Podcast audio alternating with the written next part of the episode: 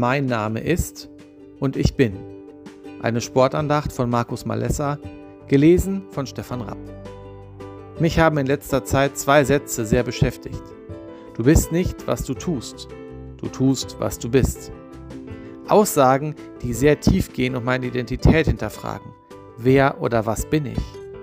Noch interessanter wird es, wenn ich es noch weiter denke, denn diese Frage ist tief verbunden mit der Frage meines Lebensziels. Worauf ist mein Leben ausgerichtet? Suche ich nach Anerkennung in der Welt, in meiner Mannschaft, im Sport, bei den Menschen, bei meinen Kollegen, bei meinen Nachbarn? Zu diesem Thema ist die Bibel sehr klar. Sammelt euch nicht Schätze hier auf der Erde, wo Motten und Rost sie zerfressen und Diebe einbrechen und sie stehlen.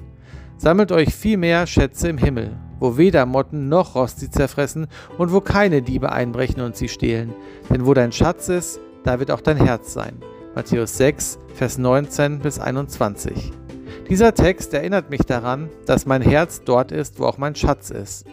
Hast du dir diese Frage mal gestellt, woran dein Herz hängt? Wofür würdest du alles stehen und liegen lassen? Wonach planst du deine Woche? Auf materielle Dinge, weltlichen Erfolg, persönlichen Erfolg? Oder ist dein Herz auf den Schatz im Himmel gerichtet, auf die Beziehung zu Gott, auf Liebe, Barmherzigkeit und Gerechtigkeit? Gerne möchte ich dir ein Beispiel geben, damit es vielleicht etwas eindrücklicher wird.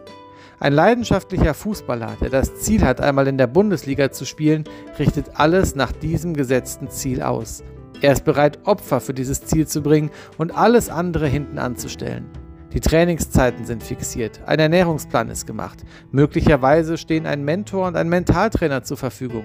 Natürlich sind regelmäßige Termine beim Physiotherapeuten im Kalender eingetragen und noch vieles mehr. Hast du die gleiche Leidenschaft für Jesus? Schau doch mal in deinen Kalender. Wie sieht er aus? Das, was uns wichtig ist, planen wir. Du merkst, ich will dich heute etwas herausfordern, denn unser Wunsch ist es, dass du nach so einer Andacht über dich und über dein Leben nachdenkst und Gottes Nähe suchst, etwas näher an sein Herz rückst und nicht dort stehen bleibst, wo du bist. Das gleiche machen wir auch im Sport. Wir schauen, wo wir aktuell stehen und verändern dann unser Training, unsere Ernährung und sogar unsere Lebensumstände, damit wir uns weiterentwickeln. Nur beim Glauben sind wir oft sehr bequem und bleiben stehen. Doch Gott hat noch so viel mehr für dich und für mich vorbereitet. Das Glaubensleben als Christ ist immer wieder eine große Herausforderung. Es ist leicht, sich von den Zielen der Welt beeindrucken zu lassen, von dem Druck, mehr Geld, mehr Anerkennung zu haben, erfolgreicher zu sein, von den Standards, die uns die Gesellschaft auferlegt. Doch die Frage, die wir uns immer wieder stellen sollten, lautet nicht, was will ich erreichen, sondern was ist Gottes Wille für mein Leben? Nicht ohne Grund antwortet Jesus seinen Jüngern auf ihre Frage, wie sie beten sollen, auch mit dem Satz im Vater unser, Dein Wille geschehe.